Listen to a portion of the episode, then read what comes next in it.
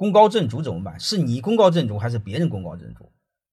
如果你功高震主的话，那你就要悠着点啊！你向这个曾国藩学习，明白一个事儿，主动的放弃一些权利。还有一个，如果你的高管功高震主的话，那是你的事儿。为什么呢？你把权力给了人，你把权力没有给制度，你把权力没有给规则，把权力没有给流程，那是你管理出了问题。真正把企业做好的话，虽然人对我们很重要，但是任何人离开对这个组织影响不大。一定要做到这种程度，就是让一个组织依赖于规则成长，而不是依赖于某一个人。老板的任务是把这套体系建起来，所以功高盖主怎么办？